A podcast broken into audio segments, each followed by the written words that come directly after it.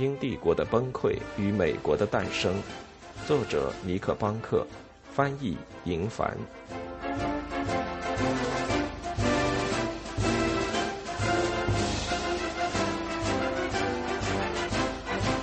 二，旧政权。这个国家装作是我们的君主。本杰明·富兰克林写于1773年7月，伦敦。英国在美国大陆上建造的帝国总是让人觉着古怪。这个系统松散臃肿，正如许多英国人自己那样。而且说实话，旧的殖民政权从来没有真正达到过可以被称为帝国的程度，绝不是俄国沙皇或者维多利亚女王所诠释的那种帝国。从詹姆斯敦和五月花号的年代开始，几乎每一个殖民地的形成靠的都是私营企业。他们小本经营，是独自摸索的探险者，为了追寻利润或是为了上帝而来。每一个殖民地的建成都是一次伴随着错误的痛苦试验，却很少得到伦敦方面的有力引导。以最早的弗吉尼亚。新英格兰和巴巴多斯的种植园为例，原因很简单，在英国内战开始之前，君主制的政权长期遭受着财政危机的困扰，根本没钱在海外建造一个属国。国王勉强才能从议会那里拿到税金，这其中的原因都够再写一本书了。詹姆士一世根本负担不起帝国到大洋的另一端去冒险。他的儿子查理一世也面临同样的困境，只是偶尔斯图亚特王室不得不进行干预，如在1624年，他们将弗吉尼亚划为皇家殖民地，因为经营该殖民地的公司已濒临倒闭。即便如此，因为缺钱，他们永远不可能仅靠皇家法令就能够统治马萨诸塞州或是切萨皮克。无论怎样，君主国。只是让公民个人去承担移民和开发殖民地的风险。一些清教徒移民是为了在科德角的海滨找到救赎，其他人是为了获得土地或海狸皮。有时他们的动机很复杂，历史学家们对他们到底为何而来争论不休。很多人来的并不情愿，他们是些罪犯或契约仆。被地方法官或急于摆脱他们的亲戚送上了西去的轮船。到一六四二年内战的时候，在北美的英国移民已约有五万人，分布在沿海区域和加勒比海地区，基本依照他们自己的法律和习俗自治。这是一个很不齐整的帝国，广阔而自在。爱尔兰演说家埃德蒙·伯克说：“但它是忠诚的、丰饶的。”商人和投资者可以出资扩张领土，有这三点足以让英国当局乐于维持这个系统的现状。只有一次，在斯图亚特王朝时期，一位国王不断尝试推行一套严格的管理体系。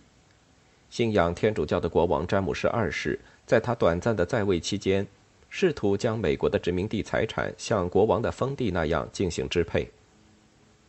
在与竞争对手荷兰打了三场不分胜负的战役之后，英国至少确保了他们对曼哈顿岛的控制权。长话短说，詹姆士国王任命了一名总督，埃德蒙·安德罗斯爵士，把纽约和新英格兰划归到皇室的独裁之下。这段插曲在史书上留下的不仅仅是一个脚注，还有痛苦的回忆，尤其是在马萨诸塞州。但是很快，这段统治就结束了。一六八八年到一六八九年的光荣革命将詹姆士二世推下王位，恢复了新教徒对王位的继承。在美国，旧的殖民体系得以恢复、改进并得到加强，但绝没有任何接近专制统治的地方。之后，斯图亚特王室开始流亡，英国国内环境变得更加稳定。整个国家减少了对宗教的狂热，增加了自上而下的有效管理。到了1714年，当国王乔治一世从汉诺威抵达英国时，这个国家已经具备了现代政府的雏形：常备军、可靠的税收和中央银行及英格兰银行，在接下来二十年里，大部分时间这个国家都处于和平状态。但即使这样，当他们本可以改变经营蜀国的模式时，英国人依旧保留了让私人经营的体系，因为这套模式看起来一直运转得非常好。他们想当然地认为，殖民地的益处在于输出木材、糖、焦油和烟草。或作为一种手段来防止西班牙和法国吞并大西洋，而那些新美国人既是新教徒又爱国，并能够管理好他们自己的事务，为何还要浪费公款增派一大群皇家官员过去呢？当然，每个殖民地是应该有几位皇室委派的官员和必须遵守的规矩，每个新的种植园都需要获得皇家的批准，由英国政府的白厅签章。印发一份特许或执照，明确规定领地的范围和许可的事情。虽然文件很长，并且充满了法律术语，但实际上却留出了相当大的自由空间。每个殖民地都有一个立法机构来制定法律、收缴地方税，还都各自配有民兵武装。除了不能彼此开战之外，英国对这些殖民地完全禁止的事情只有两件。美国人通过的法律绝不能与英格兰的法律相冲突，以及殖民地绝不能损害到英国的经济利益，否则这个属国就毫无益处了。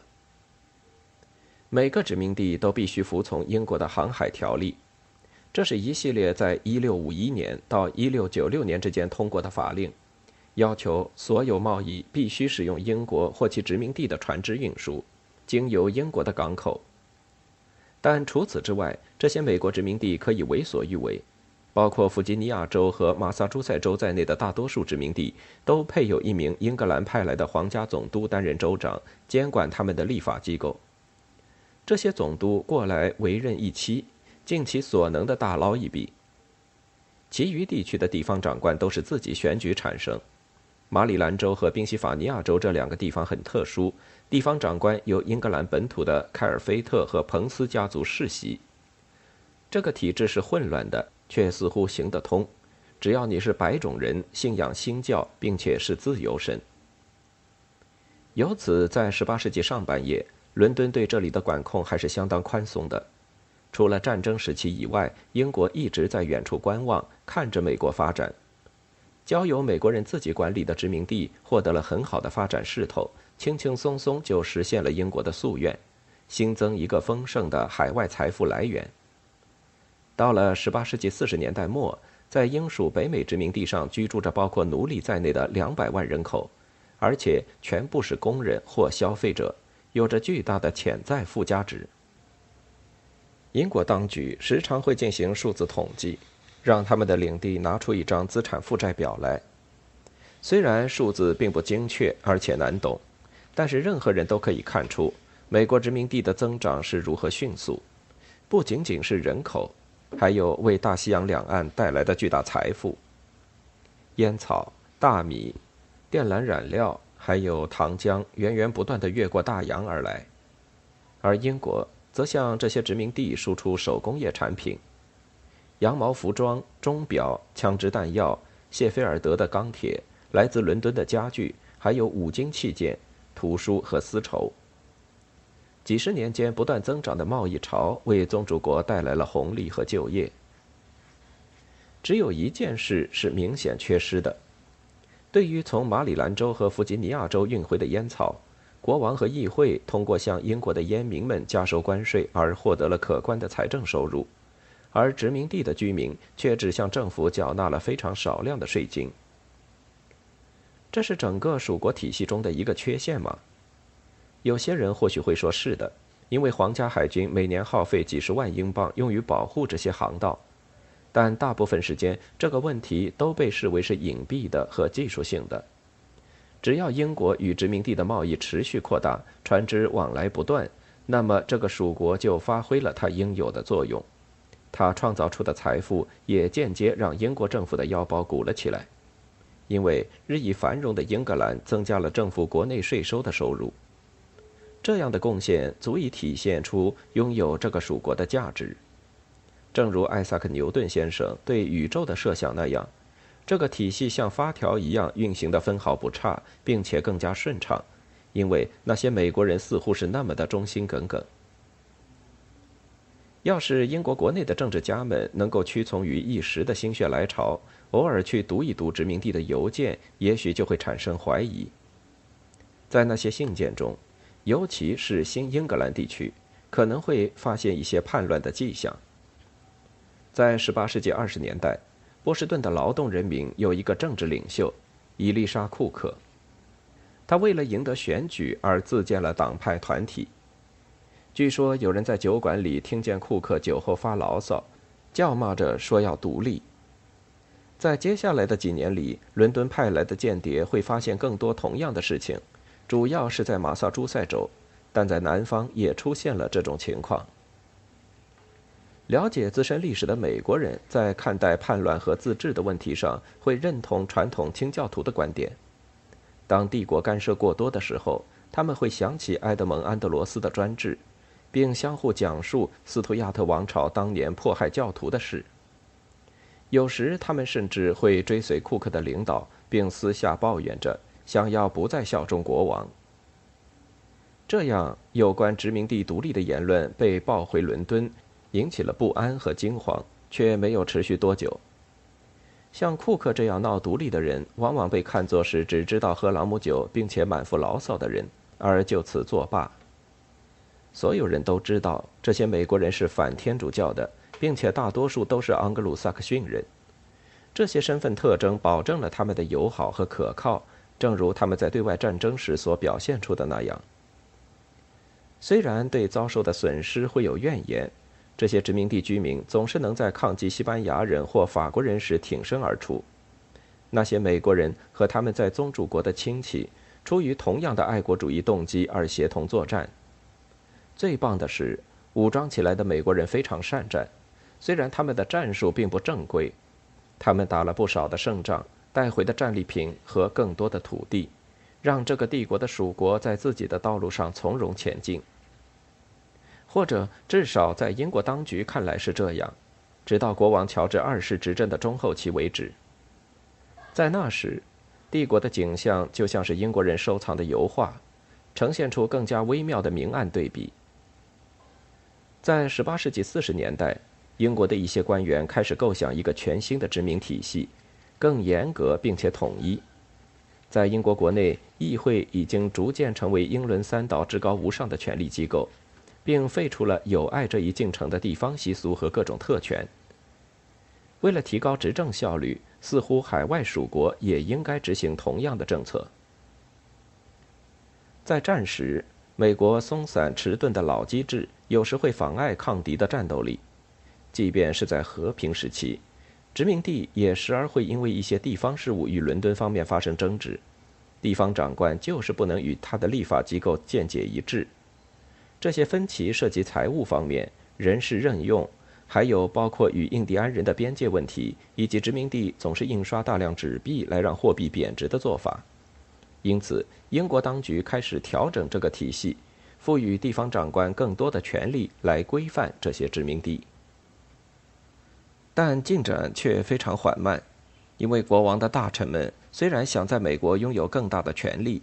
但议会对大洋彼岸事务的态度仍然是暧昧而犹豫的。然后，在1754年，与法国的另一场冲突在俄亥俄山谷爆发。到了1756年，它已经升级为一场全球战争，这让英国对其属国政策的每一个方面都浮现出了新问题。到了七年战争结束的时候，北美的未来已经成为一个紧迫的问题。对英属北美殖民地政治体系的改革已势在必行。这场战争耗资巨大，伦敦方面觉得殖民地必须相应的补偿这笔开支。亚洲、德国以及美国西部和加拿大都成了战场。这场战争导致英国的国家债务翻倍，到1764年，债务超过1.3亿英镑。这个庞大的数字比这个国家的年度经济输出总量还要多出百分之二十。即便如此，联合王国仍然完全具备支付能力，几乎没有可能发生财政危机或违约。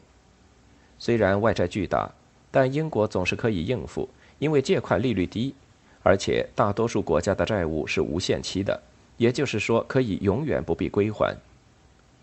只要英国政府支付债券的息票即可。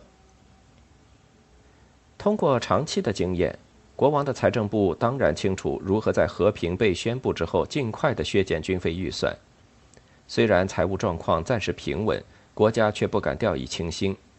财政部不得不为下一场战争及其可能带来的负担做打算，而不是想着刚刚取得的胜利。在七年的战争期间，税率大幅上涨。最高占据了约百分之九的国家总收入，用二十一世纪的标准来衡量，这个数字很小，而且是可控的。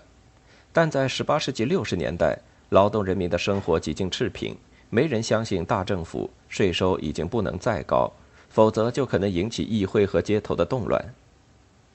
在战争期间，啤酒、葡萄酒和杜松子酒的关税攀至新高。当乔治三世到德鲁里巷去看戏的时候，他在走廊里遭到了人们关于麦芽酒价格的诘问。当他的部长们试图给苹果酒加上一种新税时，抗议者多到了无法再坐视不理的地步。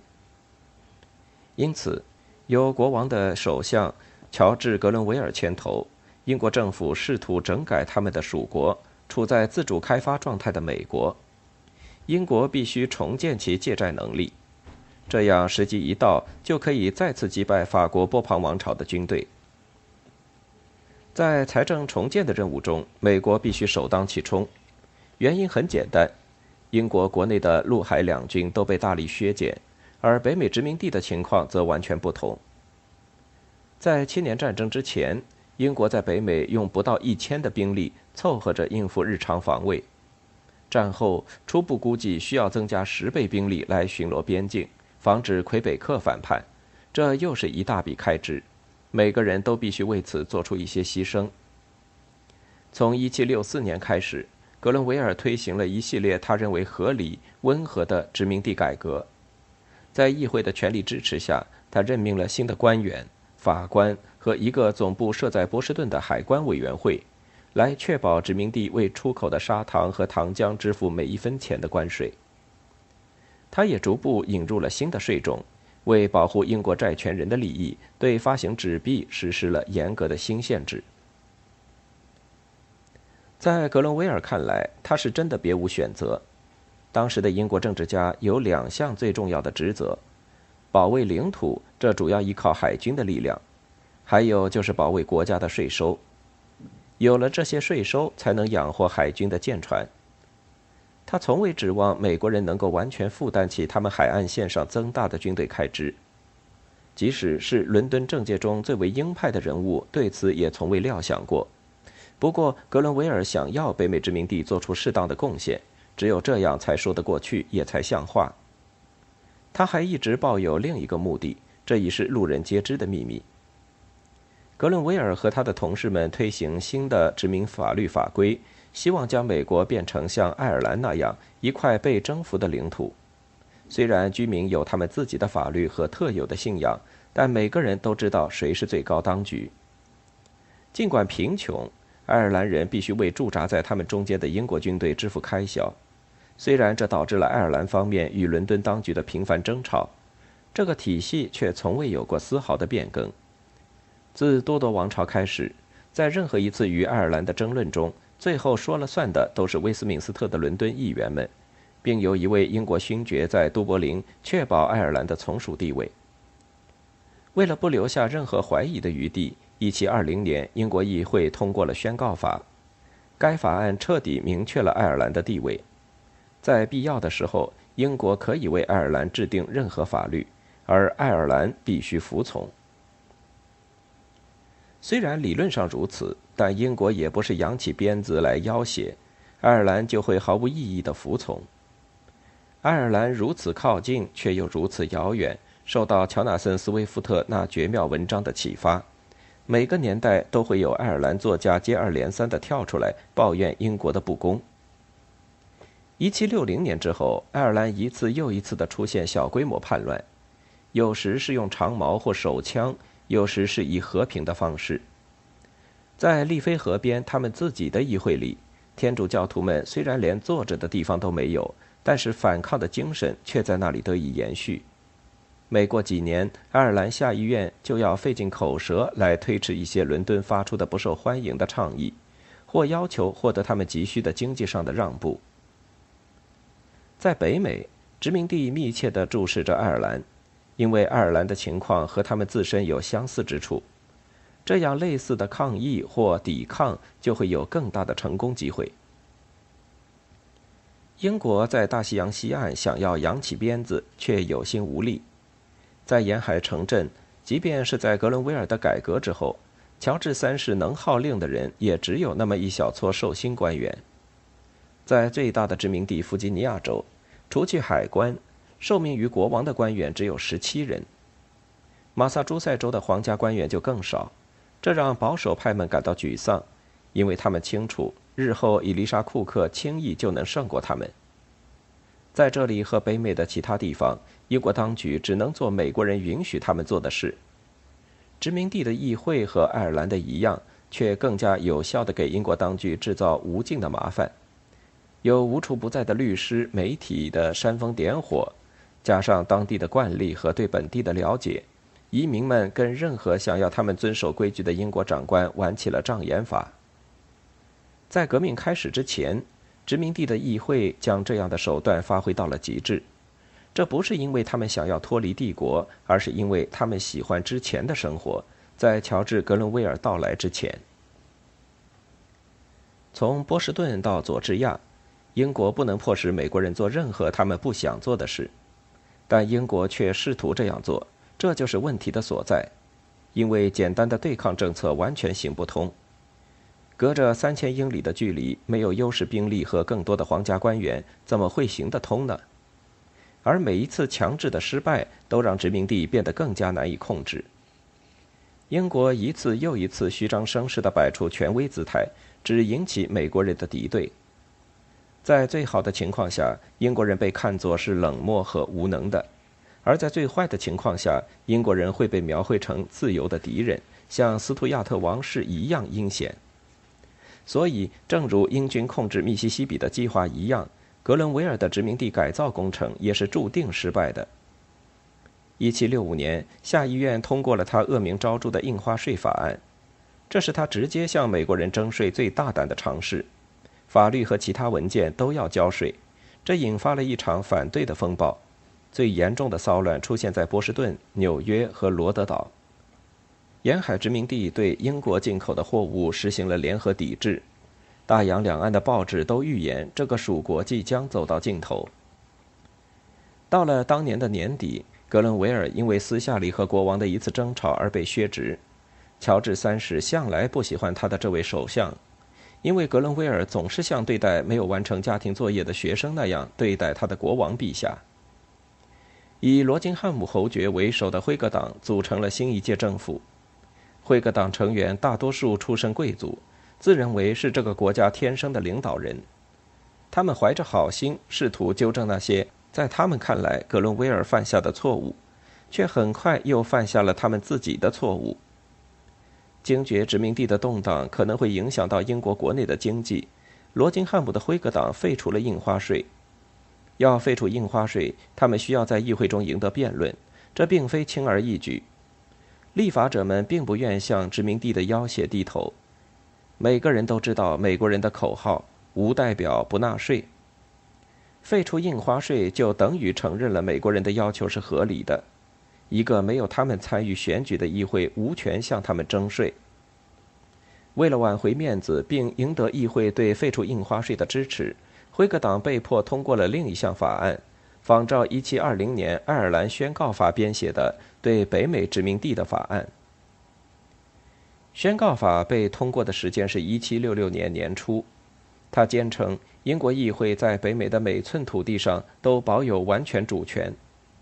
印花税虽然没了，但英国仍是最高统治者的原则却幸存下来。英国有权在未来征收其他税目，当然，侯爵希望可以避免出现这种痛苦的情况。在辉格党眼中，这是合理的妥协，废除印花税法案，同时清楚地声明自己的权威。但他们的做法远远未能带来新的和谐阶段，而仅仅是给未来新的争端播下了种子。从那一刻起，英国国内关于对待北美态度的两种相反政见之间的鸿沟就形成了：一边站着要投票废除印花税的议员，而另一边他们的反对者谴责废除印花税是懦夫的投降行为。因为议会很少讨论殖民地事务。大多数时候，这种分歧的鸿沟是看不见的。然而，这样的鸿沟成了英国政治地理一个永久性的特性。迟早有一天，那些对美国持强硬态度的人将重占上风，而当他们得势之后，就可能会复活乔治·格伦威尔的计划。接下来轮到罗金汉姆的辉格党下台了，这也让乔治三世松了一口气。国王曾准许他们对美国的自由主义立场。却对此深怀疑虑。一年多之后，另一届英国政府开始了对殖民地征税的新一轮尝试。这些税目被称为汤森德关税，征收范围包括纸张、铅、油漆、玻璃和茶叶，都是美国从英国进口的产品。新税再次引起了抗议风暴，殖民地再次联合抵制与宗主国的贸易。面对波士顿的无政府状态。劳德希尔斯伯勒在1768年秋季派出了军队，占领城镇进行维和。十八个月之后，1770年3月，地上还残留着六英寸厚的积雪。英国的一个哨兵和一群波士顿人之间发生了口角，一队英国兵赶到后，用火枪向在场的人射击，造成五个男人和男孩中枪，他们倒在烂泥地里，渐渐死去。然而，我们选择将波士顿惨案的受害者描绘成暴徒、旁观者或美国爱国者。这个事件是场灾难。对塞缪尔·亚当斯这样的波士顿激进分子来说，他们是伊丽莎·库克精神的继承者。这场屠杀是暴政和阻力的象征，应该被当作五月花号或光荣革命那样来每年纪念。因为害怕在当地引起内战，英国从波士顿撤出了军队。于是，我们就来到了这本书将要开始的地方。英国国内政治经过多年的动荡，普鲁士的菲德烈大帝对此曾说过：“英格兰国王更换他的内阁，就像换衬衫一样频繁。”乔治三世总算找到了一位他可以信任的忠诚仆人，他就是诺斯勋爵，英国财政部中的顶梁柱。一七七零年年初。就在波士顿惨案发生之前，他出任了首相。虽然他欣赏乔治·格伦威尔，并且总是投票支持他的政策，但诺斯似乎在一段时间内与殖民地达成了新的和解。对汤森德关税重新审视一番之后，诺斯做了一件讲求实际的事，因为该税的收益总是很小。诺斯勋爵废除了汤森德关税，却保留了最重要的一项茶叶税。在此之后，美国的怒火冷却了下来，或者说是看似如此，一段平静的时期开始了。但这只是表面现象，很快平静就被打破。在边境荒原上，英国人全线撤退；在沿海附近的城镇和农耕区，对英国的不满从未真正停止过，只是暂时处于休眠。等到时候一到，就会再次爆发。